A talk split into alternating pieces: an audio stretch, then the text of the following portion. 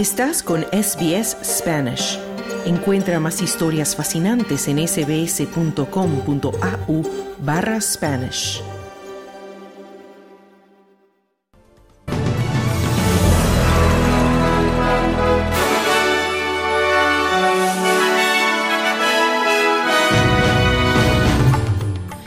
Esta tarde entra en vigor el alto el fuego temporal entre Israel y Hamas. Cientos de estudiantes se manifiestan en Australia en favor de Palestina. Y Daniel Novoa toma posesión como nuevo presidente de Ecuador. Estos son los titulares del viernes 24 de noviembre.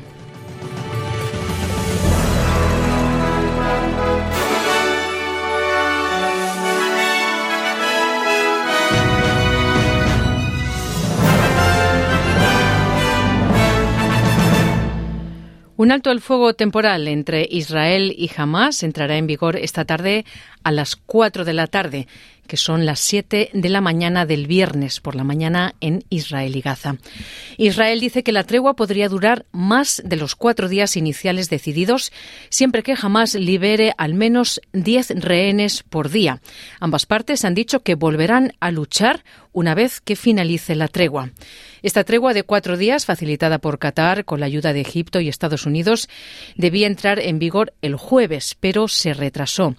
Durante una reunión con el secretario de Asuntos Exteriores del Reino Unido, David Cameron, en Jerusalén, el primer ministro de Israel, Benjamin Netanyahu, dijo que continuaría persiguiendo su objetivo de destruir a Hamas. No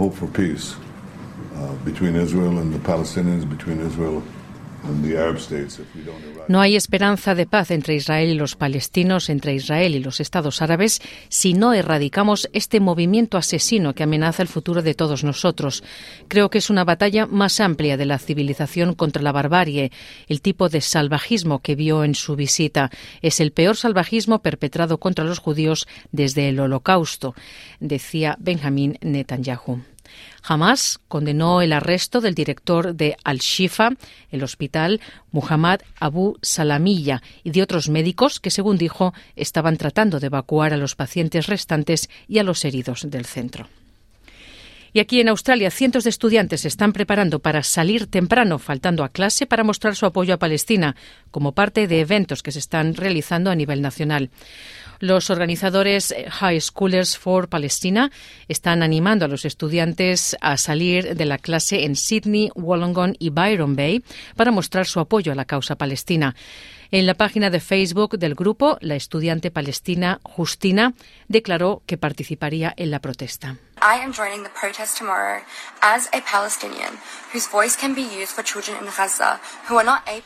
Mañana me uniré a la protesta como una palestina cuya voz puede usarse para los niños de Gaza que no pueden continuar con su educación y cuyos derechos humanos básicos les han sido robados. Es imperativo que no critiquemos a los estudiantes por hacer huelga, sino que en lugar de ello interroguemos la causa fundamental de estas manifestaciones y por qué estamos protestando. Y eso es debido a la ocupación ilegal. No es necesario ser palestino para simpatizar con este genocidio, simplemente ser humano, decía la estudiante palestina Justina. Los estudiantes planearon faltar a la escuela o hacer una huelga a la hora del almuerzo y reunirse en el ayuntamiento de Sydney a la una y media. Cientos de estudiantes asistieron a protestas similares que se llevaron a cabo en Melbourne y Brisbane en el día de ayer jueves. Y en otros asuntos, la mayoría de las familias de bajos ingresos podrían tener cubiertos sus costos de cuidado infantil y educación temprana si el Gobierno acepta las recomendaciones de que todos los niños, desde el nacimiento hasta los cinco años, reciban servicios de alta calidad. Un borrador de informe de la Comisión de Productividad ha descubierto que los niños que asisten a educación y cuidados de la primera infancia, conocida como EKEC, obtienen mejores resultados en la escuela y en el futuro pero la creciente demanda en un sector que ya tiene una escasez crónica de personal significa que no se puede lograr el cuidado infantil universal sin abordar primero la escasez de mano de obra. El informe también encontró que una mayor asistencia a las guarderías permite a los padres, específicamente a las madres, regresar a la fuerza laboral. Sin embargo, las familias que más se beneficiarían de estos servicios los utilizan menos que el promedio, o no los utilizan en absoluto. Los niños aborígenes e isleños del estrecho de Torres están subrepresentados en los entornos de educación temprana y guarderías porque los servicios son inasequibles, no están disponibles o no ofrecen entornos culturalmente seguros. Y la ministra para los indígenas australianos, Linda Burney, dice que la primera reunión de Closing the Gap o cerrar la brecha desde el referéndum se centrará en los aspectos positivos que siguieron a la pérdida del referéndum que buscaba incorporar una voz indígena al Parlamento consagrada en la Constitución. La ministra Burney dice que es importante centrarse en los aspectos positivos y que no está descartando el trabajar para lograr voces a los parlamentos gestionados a nivel regional y local.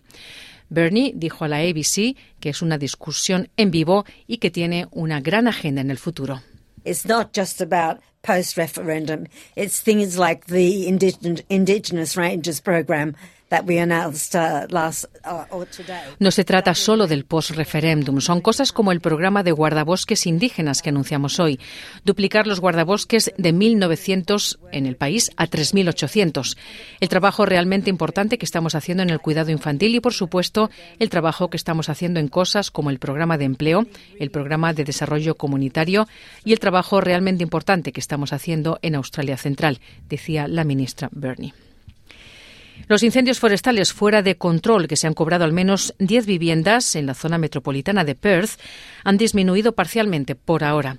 Las autoridades advirtieron durante la noche que los fuertes vientos y las altas temperaturas significaban que podrían pasar días antes de que las cuadrillas controlaran los incendios después de que arrasaran propiedades semirurales y amenazaran otras casas. El jueves era demasiado tarde para que muchas personas abandonaran ocho suburbios de la ciudad de Wanneroo y la ciudad de Swan, en el noreste de Perth. Sin embargo, a partir de las 7 de la mañana, hora local de hoy viernes, cuatro de esos suburbios ya no estaban sujetos a advertencias de emergencia. El controlador de incidentes del DFS, Scott Harris, dijo a la ABC que esto se debe a vientos más suaves y a la alta humedad.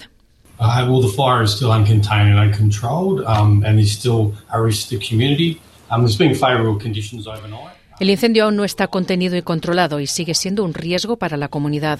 Ha habido condiciones favorables durante la noche con vientos más suaves y tenemos mucha humedad, lo que significa que hemos podido reducir algunas de las áreas de advertencia. Pero es importante que los miembros de la comunidad se mantengan alerta y vayan a Emergency Western Australia para verificar dónde están esos límites y para asegurarse porque las condiciones pueden cambiar en cualquier momento, decía el controlador de incidentes. Más de 150 bomberos trabajaron hasta el miércoles por la noche para salvar viviendas cuando el enorme incendio desatado en la plantación de pinos de Nángara obligó a evacuar a cientos de familias. Y en el exterior, el primer ministro entrante de Nueva Zelanda, Chris Luxon, agradeció a los neozelandeses por su paciencia mientras se prepara para revelar su acuerdo de coalición y su formación de gobierno. Han pasado 41 días desde las elecciones del 14 de octubre en el país. El líder del Partido Nacional dice que finalmente puede anunciar su gobierno después de largas conversaciones con dos socios de la coalición. El equipo National necesitaba el apoyo de dos partidos menores para obtener una mayoría parlamentaria, los libertarios ACT y los populistas New Zealand First. Las conversaciones han sido las negociaciones postelectorales más largas en 27 años. Este tipo de negociaciones son comunes en Nueva Zelanda, que reformó su sistema electoral en 1996 para hacer más difícil que un partido alcanzara la mayoría. Los defensores en Australia del Sur dicen que se necesita con urgencia una comisión real sobre violencia doméstica tras la muerte de cuatro mujeres en una semana en el Estado. Se espera que cientos de personas desafíen el clima húmedo para manifestarse en Adelaide después del asesinato de la madre Jodie Jewell, de 55 años, a manos de su marido el martes, que completó siete días horribles en el Estado. La copresidenta de Embolden South Australia, defensora de los servicios de violencia doméstica, María Hagias, dice que una investigación nacional significaría una financiación mejor dirigida y un grupo de manifestantes holandeses se han reunido en la ciudad de Utrecht tras las elecciones parlamentarias del país. Los manifestantes protestaban contra el populista de extrema derecha Geert Wilders, quien seguramente formará una nueva coalición gobernante. Wilders hizo campaña principalmente sobre inmigración y anteriormente pidió que se prohibieran más mezquitas y el Corán en los Países Bajos. Este manifestante dice que le preocupa lo que podría significar su elección. En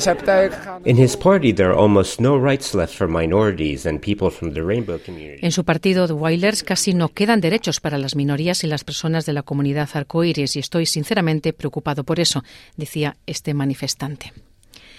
Y nos vamos a Latinoamérica. En Ecuador, Daniel Noboa tomó posesión el jueves en el Parlamento como nuevo presidente del país para un periodo de 17 perdón, 18 meses en los que deberá lidiar con la violencia del narcotráfico y las dificultades económicas. Novoa terminará en esos 18 meses el mandato del derechista Guillermo Lasso, quien disolvió en mayo el Congreso y dio paso a elecciones anticipadas para evitar un juicio político por corrupción. A la crisis institucional se sumó la violencia de bandas del narcotráfico, que deja unos 3.600 asesinatos en lo que va de año, según el Observatorio Ecuatoriano del Crimen Organizado. Escuchamos a Daniel Novoa durante la toma de posesión. Hay algo que tengo muy claro y es que para combatir la violencia hay que atacar la desocupación. El país necesita empleo y para generarlo enviaremos reformas urgentes a la Asamblea que deben ser tratadas con responsabilidad y pensando primero en el país. El nuevo mandatario es hijo del magnate bananero Álvaro Novoa. A sus 35 años es el presidente más joven en la historia de Ecuador. Goza de una popularidad del 60% de acuerdo con la encuestadora privada Cedatos, pese a que era casi un desconocido en la política previo a las elecciones.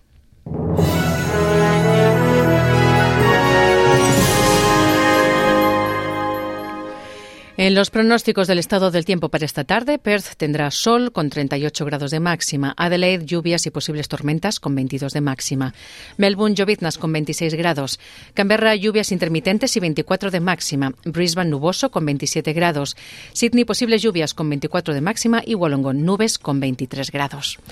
Hasta aquí el boletín de noticias de SBS Audio. Te invitamos a continuar en sintonía para no perderte nuestro programa. Mañana otro boletín a la una. Muy buenas tardes.